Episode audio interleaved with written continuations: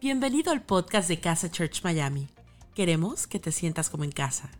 No importa desde qué lugar del mundo nos estés escuchando, sabemos que este mensaje va a transformar tu vida. Ponte cómodo y disfruta de la siguiente reflexión. Hey, bienvenidos a casa, bienvenidos a casa. Qué bueno poder estar en casa otro domingo más o el día que sea que nos estés viendo. De hecho, estaba mirando algunos de los comentarios eh, y me encanta algunos que dicen, hoy es jueves y lo estoy viendo. Eh, bueno, si es jueves, te estoy saludando desde acá.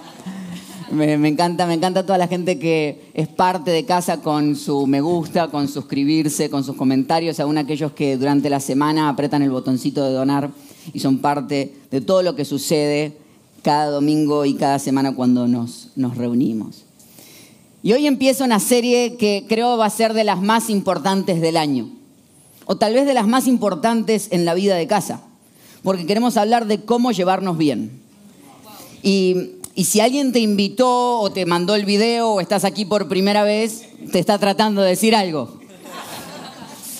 Eh, tenés que venir este domingo. Eh, eh, pero Jesús cuando estaba hablando con sus discípulos y de hecho estaba haciendo como esa última conversación con ellos, le dice, mire, quiero, quiero aclararles algo. La gente va a creer que son seguidores míos, no cuando se sepan la Biblia de memoria, no cuando vivan todas estas cosas, sino cuando ustedes sean uno. Cuando aprendan a llevarse entre ustedes. De hecho, algo que me encanta en la renovación del edificio es que la palabra única que pusimos en el edificio del cartel dice casa, ni siquiera dice iglesia. Porque yo creo que quienes tienen que decir que somos una iglesia son los otros, no nosotros. La gente tiene que pasar y decir de la manera en que ellos se llevan, definitivamente. Eso es una iglesia. Por eso, empezar a entender, empezar a entender eh, que cómo llevarnos bien tiene varios niveles. Y de hecho vamos a ir ahora juntos a, al libro de Romanos, capítulo 2. El, el libro de Romanos, que es una de las cartas escritas por el apóstol Pablo nos vamos a meter profundo en ella, pero el capítulo 12 completo, que es en realidad el que va a atravesar toda esta serie, tiene varios consejos, tiene varios puntos importantes de cómo poder relacionarnos, cómo poder llevarnos bien entre nosotros. En el año 85, cosas increíbles sucedieron. Una de ellas es que nací yo.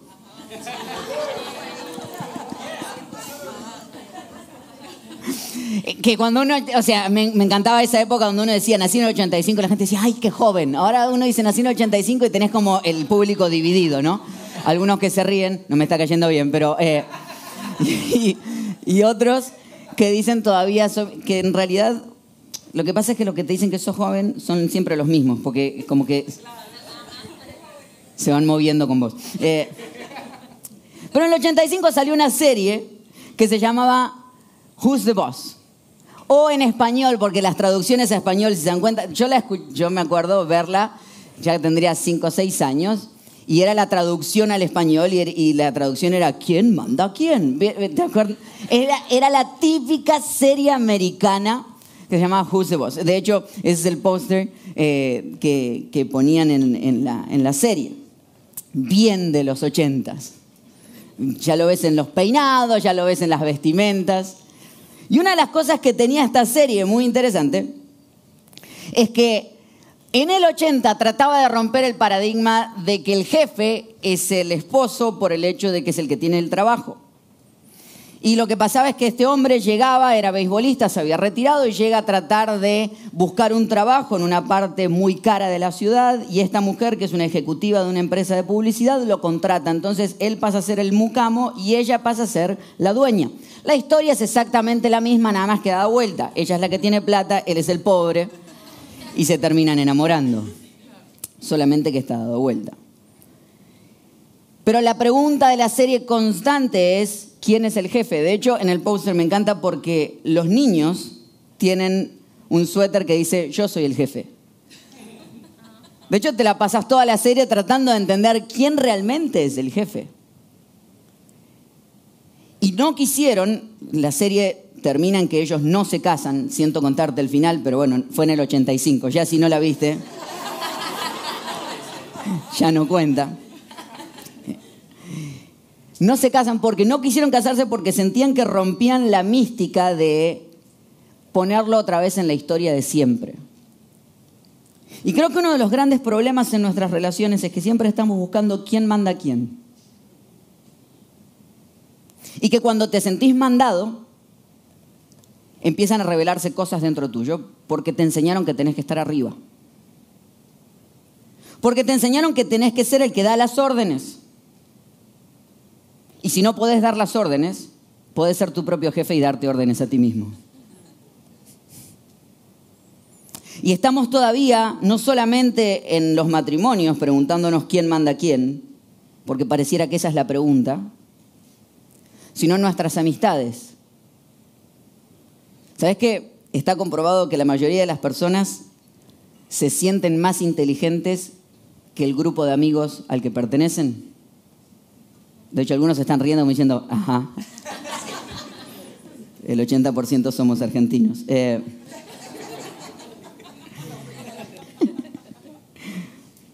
Hablando un poco de esto, Pablo en Romanos capítulo 12 dice, por lo tanto, hermanos, tomando en cuenta la misericordia de Dios, que suena muy bonito, pero yo me lo imagino como una madre de los 80 cuando dice, te lo pido por la misericordia de Dios. Les ruego que cada uno de ustedes, en adoración espiritual, ofrezca su cuerpo como sacrificio vivo, santo y agradable a Dios. No se amolden al mundo actual, sino sean transformados mediante la renovación de su mente.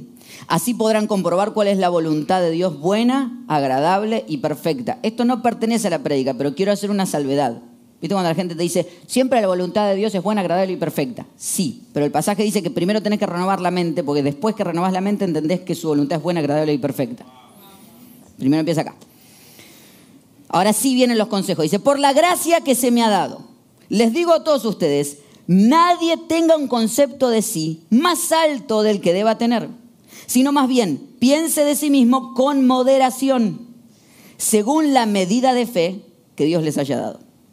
Pues así como cada uno de nosotros tiene un solo cuerpo con muchos miembros, y todos estos miembros desempeñan la misma función, también nosotros y no todos estos miembros desempeñan la misma función. Gracias, mami, que me estaba aclarando. No, me dijo, no, ok, ma. No. Sí, ma. Eh, también, ¿quién manda? Eh, okay. También nosotros, siendo muchos, formamos un solo cuerpo en Cristo y cada miembro está unido a todos los demás. Tenemos dones diferentes, según la gracia que se nos ha dado. Si el don de alguien es el de profecía, que lo use en proporción de su fe. Si es el de prestar un servicio, que lo preste. Si es el de enseñar, que enseñe. Si es el de animar a otros, que los anime.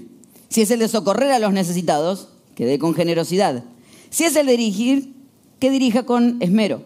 Si es el de mostrar compasión, que lo haga con alegría. Había un meme que estaba leyendo mientras estaba en mi búsqueda espiritual. Y, decía esto, decía, escriban esto, dice Pablo, no te creas la divina pomada, no eres la última Coca-Cola en el desierto. Pero apóstol Pablo, no podemos poner eso. Entonces pongan, nadie más, nadie tenga más alto concepto de sí mismo del que deba tener. Lo primero que empieza hablando Pablo es, entiendan quiénes son realmente asuman el 100% de quiénes son. ¿Saben que eh, hay algo muy gracioso que me pasó a mí? Que llegué a un lugar, estaba haciendo una cita médica, y me preguntaron cuánto medía. Es una pregunta incómoda. Eh. Entonces, porque la verdad es que, como cuando estás gordito no te querés pesar en la balanza, cuando medís lo que mido no te querés medir. Entonces yo siempre digo, bueno, lo que tengo en la licencia. En mi licencia dice que yo mido 5 pies, 5 pulgadas, 5, 5. Que son más o menos como un metro sesenta y cinco. Un metro sesenta y cinco, un metro sesenta y siete según mi licencia. Cuando le digo a la, a, la enfermera, digo, sí, Este, cinco, cinco. Hizo.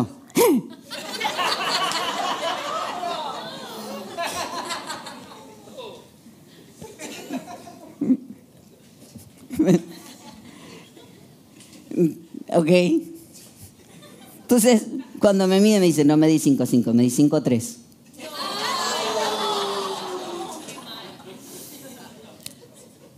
Son 6 centímetros, es muchísimo. Nunca pensé que a mi edad me iba a achicar. Pero Pablo habla de eso. Y quiero hablar del punto número uno, que es tener, tener claro cuánto mides. Porque hay veces que tenés una idea de quién sos y de cómo te comportás, pero esa idea es, es equivocada. Y de hecho Pablo comienza diciendo, ¿quieren llevarse bien? Comienza por hacer una evaluación honesta de quiénes ustedes son.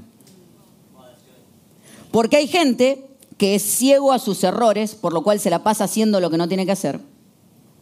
Y hay gente que es ciego a sus virtudes, por lo cual siempre se siente un inseguro.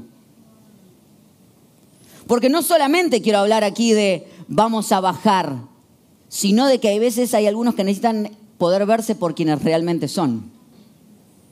Poder asumir que las cosas que te tocan ser son las que Dios puso en tu vida.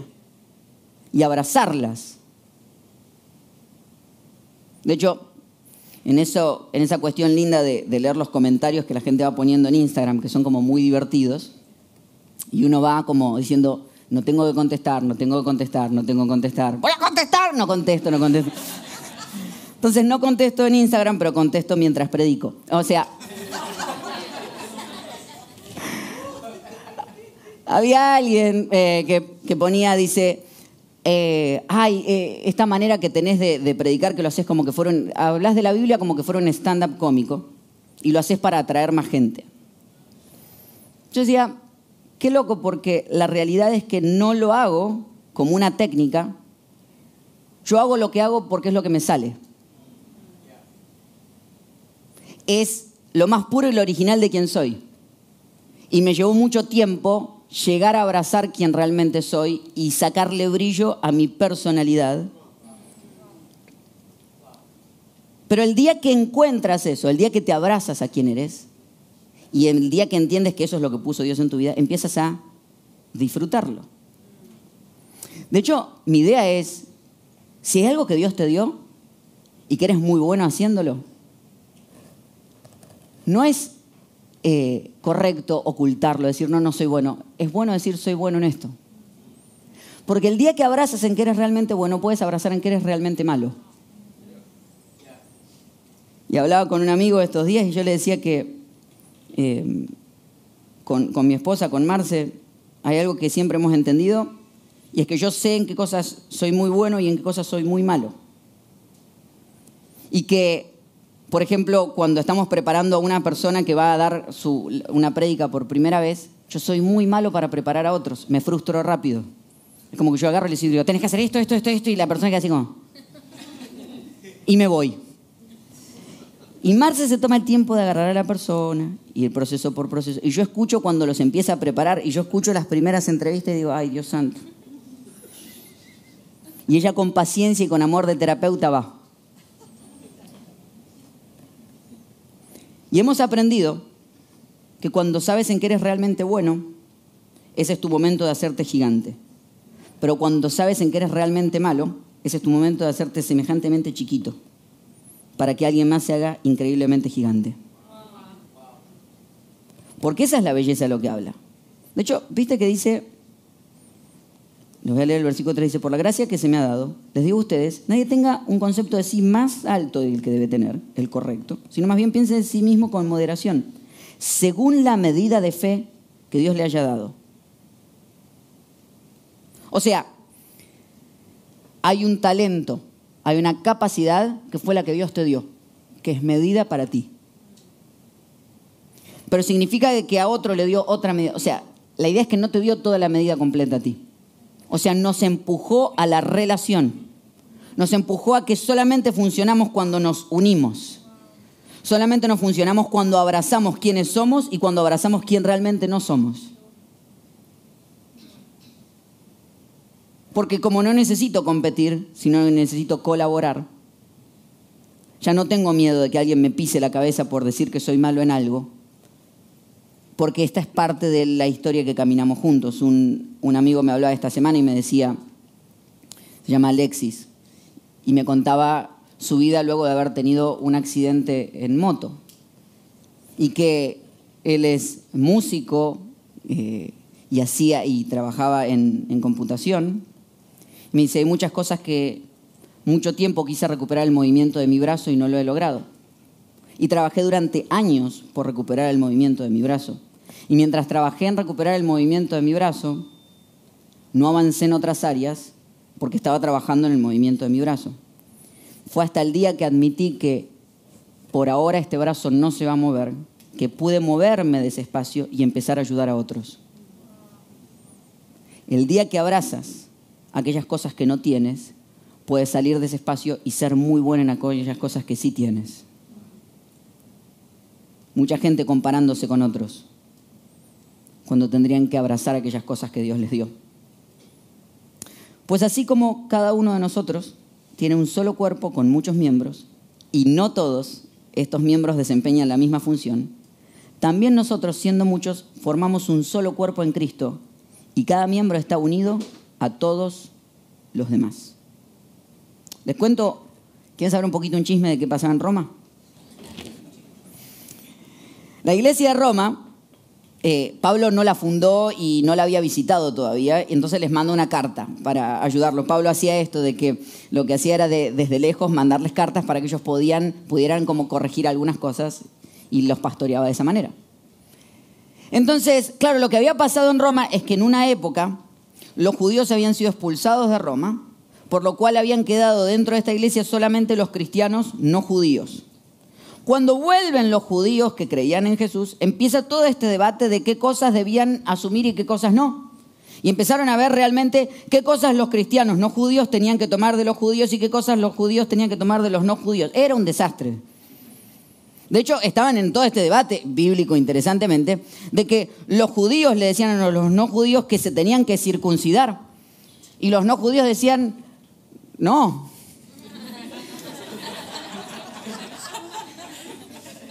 más de alguno cruzando las piernas, ¿no? Eh, imagínate el, el curso de involucramiento en la iglesia. O sea, una de las cosas que sucediera, estaban en todos estos debates de qué va y qué no va. Y Pablo se toma toda la carta de Romanos para decirle, miren, hay muchas cosas en las que ustedes piensan distinto, pero vamos a ver en qué pensamos igual. Pensamos igual en que creemos en que Jesús es quien murió por cada uno de nosotros y nos ama a todos nosotros. Pensamos lo mismo en que su gracia es mucho más grande que todo lo que podamos hacer. Pensamos lo mismo en que hay cosas que unos viven y otros viven, pero no las tienen que vivir todos. Entonces lo que Pablo termina diciendo es, quiero que entiendan algo. Pónganse de acuerdo y si no pueden, ámense. El final de la carta de Romanos es, hay situaciones en las cuales no van a pensar igual. Hay situaciones en las cuales no van a poder ponerse de acuerdo. Y espero que cuando no se puedan poner de acuerdo, puedan cruzar un puente entre las situaciones que no están de acuerdo y que ese puente se llame el amor. Porque hay cosas que no importan tanto, dice Pablo. Porque está hablando de algo que a mí me voló la cabeza. Que nosotros cuando pensamos en unidad, pensamos en uniformidad. O sea que para estar unidos tenemos que pensar exactamente todo lo mismo. Unidad no es eso. Unidad es que somos todos distintos, pensamos todos distintos, pero apuntamos todos al mismo lado.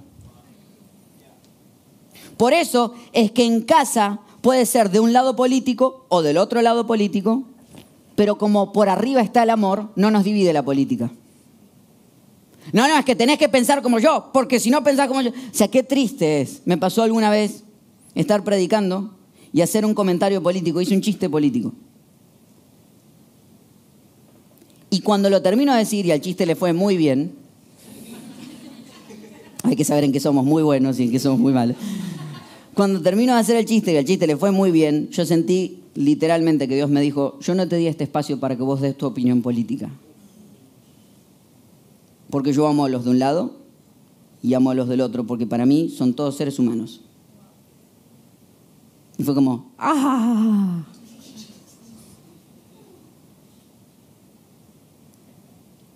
Porque hay cosas que te van a dividir, pero el día que entiendes de que todos somos parte de un mismo cuerpo, insultar tu propio cuerpo es una tontería. Lastimar tu propio cuerpo es una tontería. Y hay cosas que no vas a entender. Hay cosas que no vamos a estar de acuerdo. Hay cosas que no vamos a poder ponernos de acuerdo, pero por lo menos que el amor que Dios nos dio a todos sea el puente que nos una. Y acá quiero tener una conversación con ustedes muy linda y decirles que estoy orgulloso de casa. La semana pasada tuvimos el domingo de provisión y mostramos la historia, al cierre de, la, de la enseñanza, mostramos la historia de Dani y de Tuti, una pareja de chicas lesbianas que viene a casa y que ama sentirse parte de casa y ama sentirse recibidas y eh, encontrar de que aquí pueden tener un espacio para conectarse con Dios. Ese es el mensaje. El mensaje es que no importa de dónde vengas, no importa lo que decidas sobre tu vida, nosotros creemos que tú puedes tener una relación con Jesús. Y que nuestra tarea no es opinar de tu vida, sino acercarte a Jesús. Punto. Eso es todo. Ese es el mensaje.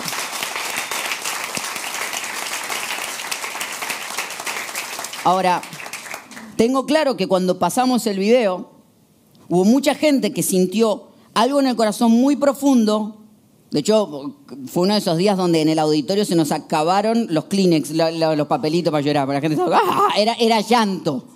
Era fuerte. Si no lo viste, de hecho, puedes ir para poner pausa acá y anda a mirar la predica anterior. Eh, porque estuvo, o sea, fue fuerte. Pero estoy claro también que hubo mucha gente que se sintió incómoda.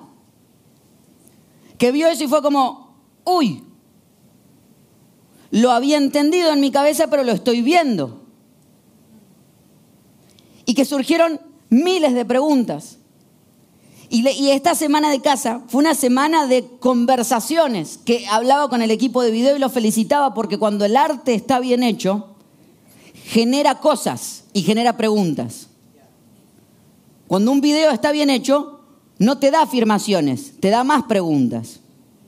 Y me encantaron las conversaciones que empezaron a nacer en la comunidad, porque las conversaciones eran, ok, esto me hizo ruido, y esto qué significa, y esto cómo lo vivimos. Pero la pregunta, ¿sabes cuál era? ¿Cómo podemos seguir amando de una manera más correcta? Padres hablando de sus hijos, hijos hablando con sus padres, líderes hablando con líderes. Eso es que en aquellas divisiones que no terminamos de entender, cruza un puente de amor entre ellas y lo que decimos, mira, no termino de entender todo, pero puedo amarte.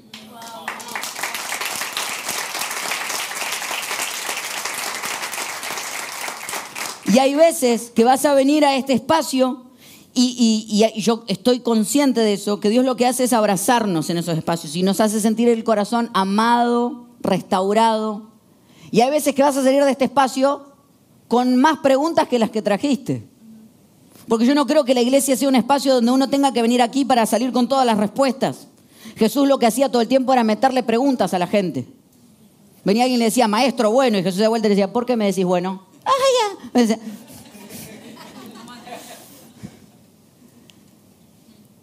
Me encanta que podamos venir a un espacio donde salgamos con más preguntas de cómo ser mejores seres humanos. Por eso te felicito, casa. Te felicito por ser parte de una comunidad que tiene espacio para pensar distinto, pero aún así cruzar el amor por arriba. Pablo dice eso. Somos todos miembros distintos, pero somos todos miembros de un mismo cuerpo. Y aunque no te guste el dedo chiquito, está ahí.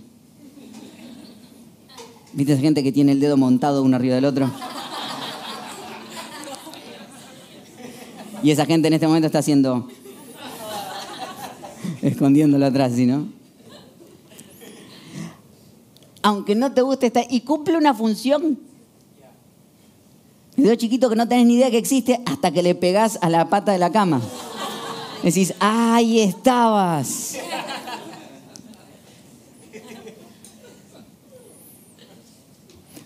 Vamos todos para el mismo lado. Entonces, ¿Cómo llevarnos bien? ¿Resolvamos todo? No. Estemos de acuerdo con estar en desacuerdo. Y cuando no podamos ponernos de acuerdo, amémonos. ¿Duele? Duele un montonazo. Porque es mucho más fácil estar con los que opinan como vos. Porque así está armado el mundo en este momento. Porque tus redes lo que trabajan son con tus me gustas, trabajan con tus comentarios y hace que solamente tus redes te muestran aquellas cosas con las que vos estás de acuerdo. Por eso vos crees que todo el mundo está de acuerdo con vos. Y vos mirás y decís, ¿cómo no se cuenta? Mirá todos los que somos. Del otro lado piensan igual. Está armado así, vende mucho más. Pero hacer una comunidad de gente distinta, que piensa distinto, pero que tiene un mismo objetivo, es mucho más difícil. Esa es la comunidad que yo quiero. Una comunidad que tenga espacio de trabajar unidos. Y esto tal vez te empuje esta semana, porque tengas divisiones en tu familia, tengas divisiones entre tus amigos, hay gente a la que le dejaste de hablar, porque algo estuvo más arriba que el amor.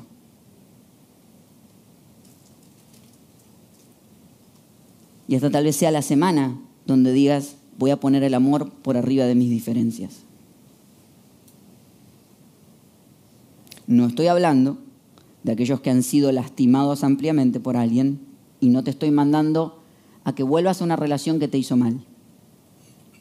Hay que saber poner los límites, pero hay que saber que quien te lastimó una vez, si no trabajas el perdón, te va a seguir lastimando en la cabeza mucho más tiempo. Vamos a hablar de ese tema, va a llegar pero hoy quería hablar de esto. Hago una salvedad nada más. Y quiero terminar con esto. Versículo 6. Tenemos dones diferentes, según la gracia que se nos ha dado. O sea, los dones que tienes, las capacidades que tienes, quién eres, es la gracia que Dios te dio. O sea, Dios decidió que tengas distintas cosas. Qué lindo. Y me encanta cómo lo pone Pablo. Si el don de alguien es el de profecía, que lo use en proporción con su fe. Si es el de prestar servicio, que lo preste. ¿No es buenísimo?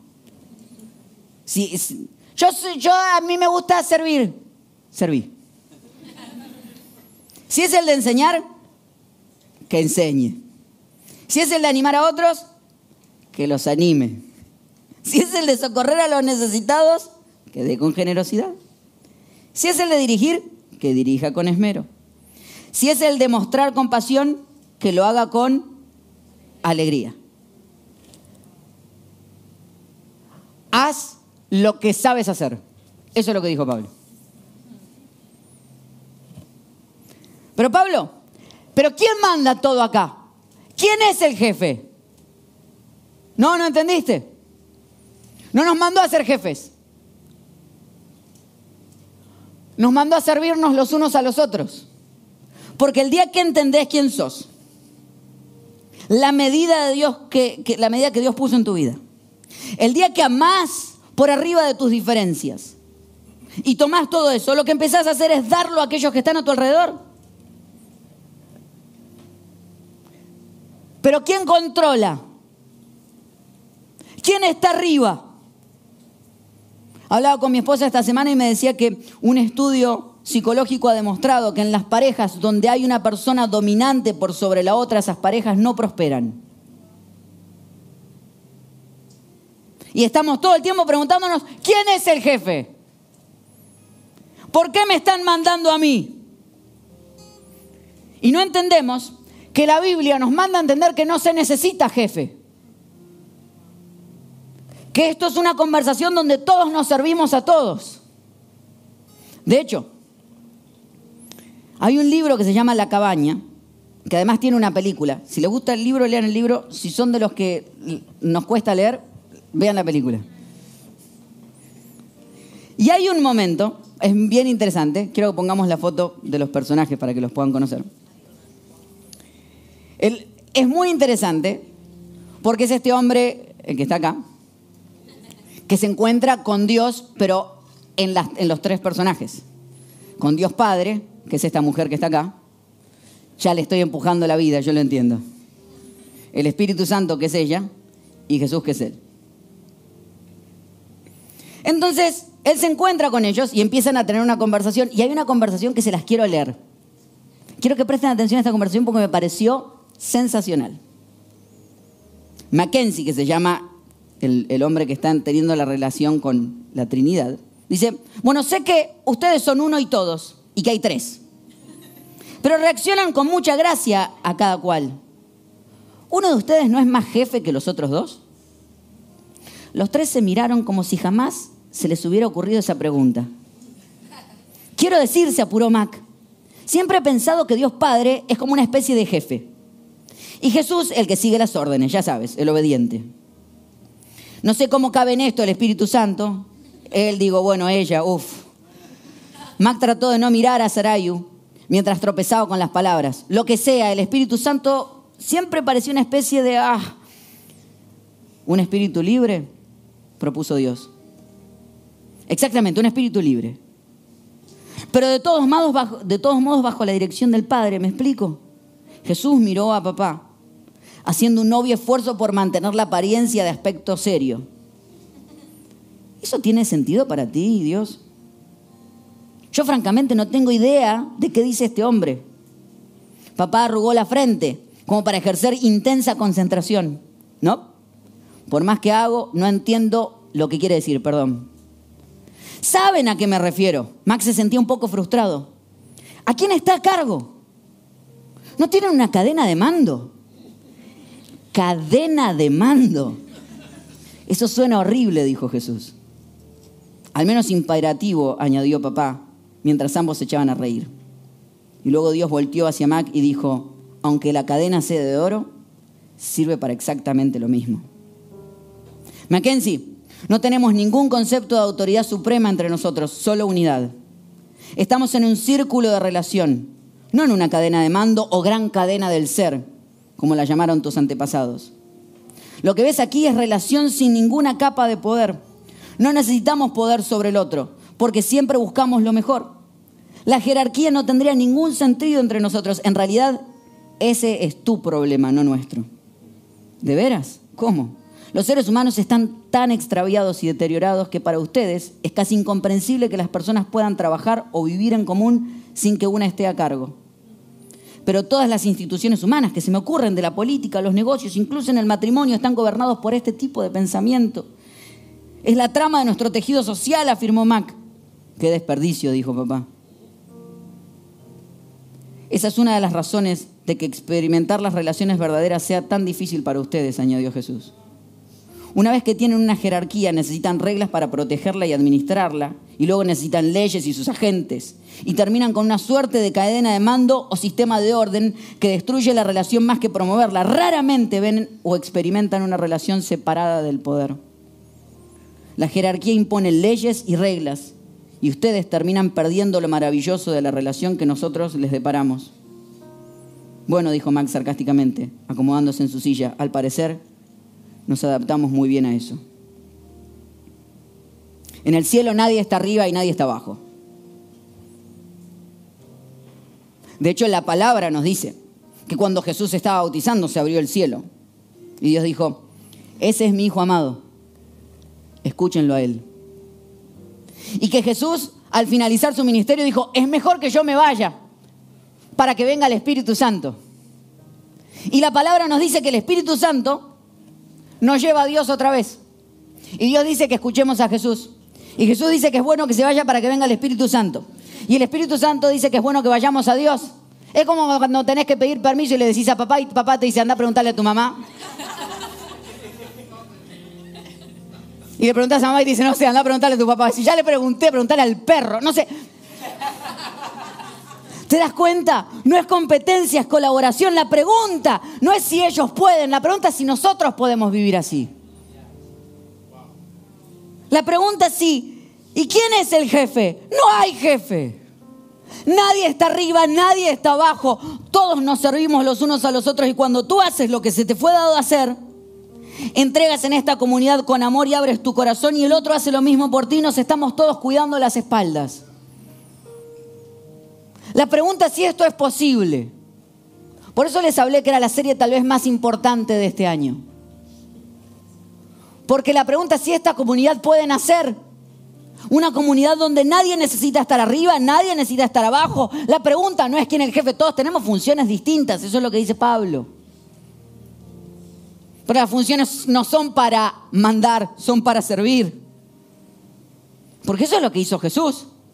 Al fin y al cabo, Jesús, cuando vino a la tierra, siendo el Hijo de Dios, dejó todo, vino a caminar con nosotros y cuenta la historia que en esa charla final en la que les está hablando de que tienen que ser uno, se saca, se, aleja de la mesa, se pone una toalla en la cintura, agarra agua y les empieza a lavar los pies a cada uno de los discípulos. Y uno de ellos dice, no, no, no, no, no, no, conmigo no. Pedro, obviamente.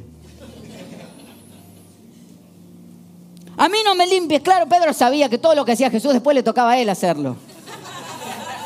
Decía, ¡ah, ya sé para dónde va esto! ¿Perdió autoridad Jesús? No, la ganó. Porque la autoridad no está en mandar, la autoridad está en servir. Porque cuando nos preguntamos quién es el jefe, la respuesta es que no hay jefe. La respuesta es que servir es la respuesta a todo lo que podamos hacer. ¿Cómo se vive en una comunidad donde pensamos distinto? Ponemos el amor por arriba. Y por sobre todo entendemos que se nos fue dada una gracia distinta al otro. No te hace mejor, te hace distinto. Y lo que tenés que hacer con esa gracia, usala para lo que es. Si sabes enseñar, enseña. Y cuando todos nos servimos a todos, nadie está arriba, nadie está abajo. Todos nos estamos cuidando las espaldas y abrazando de frente. Pero es que me faltan, me faltan cosas. O sea, ¿yo cómo puedo servir? Poniéndote una toalla en la cintura y lavando los pies de alguien. Ah, me olvidé contarles. Alexis, con quien hablé esta semana, luego de contarme todo lo que procesó en su vida y todo lo que duele el no poder utilizar uno de sus brazos me contó de sus 17 días en el África, en la que fue a una, un lugar que se llama Guinea-Bissau, en la que estuvo sirviendo a niños que no tienen ni siquiera zapatos. Y me mandó estas fotos, se las pedí hoy que me las mandara.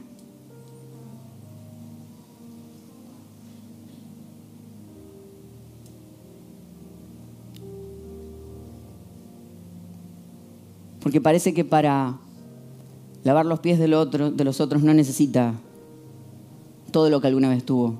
Necesita haber abrazado a quien era y seguir sirviendo. Tal vez no te falta nada.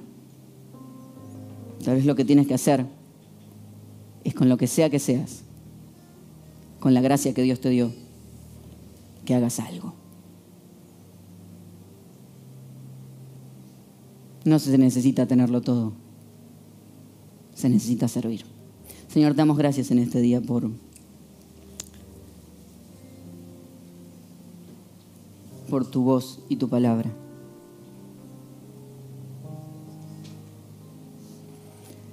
Hoy tal vez mi Dios haya sido un día de, de más preguntas para muchos de los que estamos aquí.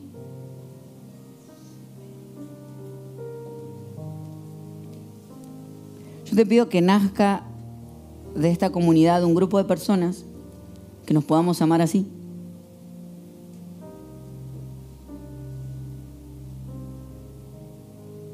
Sin una agenda escondida. Un grupo de personas que, que sepa perdonar cuando sirvió a otro y le apuñalaron por la espalda. Eh, sí, vivimos en un mundo imperfecto. ¿Qué te voy a contar de esto, Jesús? Si tú por hacer el bien terminaste muriendo en una cruz. Pero gracias que tus heridas se transformaron en una marca de amor para el futuro. Te pido que lo mismo pase con nosotros. Que si hemos sido heridos, podamos trabajar en ellas y que podamos mostrar nuestras cicatrices y que sean una marca de amor para aquellos que han de venir. Oro mi Dios por aquellos que necesitan abrazar quien realmente son. El 100% de quienes son. Con sus fortalezas y sus debilidades. Aquellos que esta semana necesitan poner un puente de amor ante las divisiones de este mundo. Y te pido que podamos servir a otros con lo que sea que nos fue dado, con esa gracia especial que nos diste. En el nombre precioso de Jesús. Amén. Y amén. ¿Sabes? Tal vez hoy sea tu primera vez en, esta comunidad. Tal vez estás viendo este video por primera vez y dices, bueno, me encanta todo lo que hablan. ¿Y cuál es el próximo paso? El próximo paso no es cambiar de religión, quédate con la religión que quieras. Es empezar una relación con Jesús. Porque si te diste cuenta, todo esto trata de una relación. De que puedas caminar y llenarlo de preguntas. Y me imagino que tendrás mil preguntas para Dios. Hacéselas a Él. Porque si hay algo que a Dios no le asustan, son nuestras preguntas. Pero si hoy quisieras abrirle tu corazón a Jesús, cuando yo diga tres, vas a escribir en los comentarios, Jesús, te necesito. Y si estás en el auditorio, lo vas a decir con nosotros en voz alta. Jesús, te necesito a la una, a las dos y a las tres, Jesús, te necesito. Mientras los comentarios se acumulan, mientras todos a una voz lo dijimos, me encantaría invitarte a que pudieras cerrar tus ojos por un momento. Que si te sientes cómodo, repitas conmigo esta primera conversación con Jesús. La vamos a hacer todos juntos igual. Y que le digas, Señor Jesús, en este día te abro mi corazón. Te necesito. En tu nombre. Amén. Y amén. Le damos un fuerte aplauso a las personas que tomaron esta edición en el día de hoy. Gracias por habernos acompañado en esta enseñanza de Casa Church Miami. Esperamos que haya sido de mucha ayuda. Te invitamos a que lo compartas en tus redes sociales y que nos dejes tus comentarios. Para más información de nuestras actividades o para conocer más de nuestra iglesia, puedes ingresar en casachurch.miami y seguirnos en nuestras redes sociales.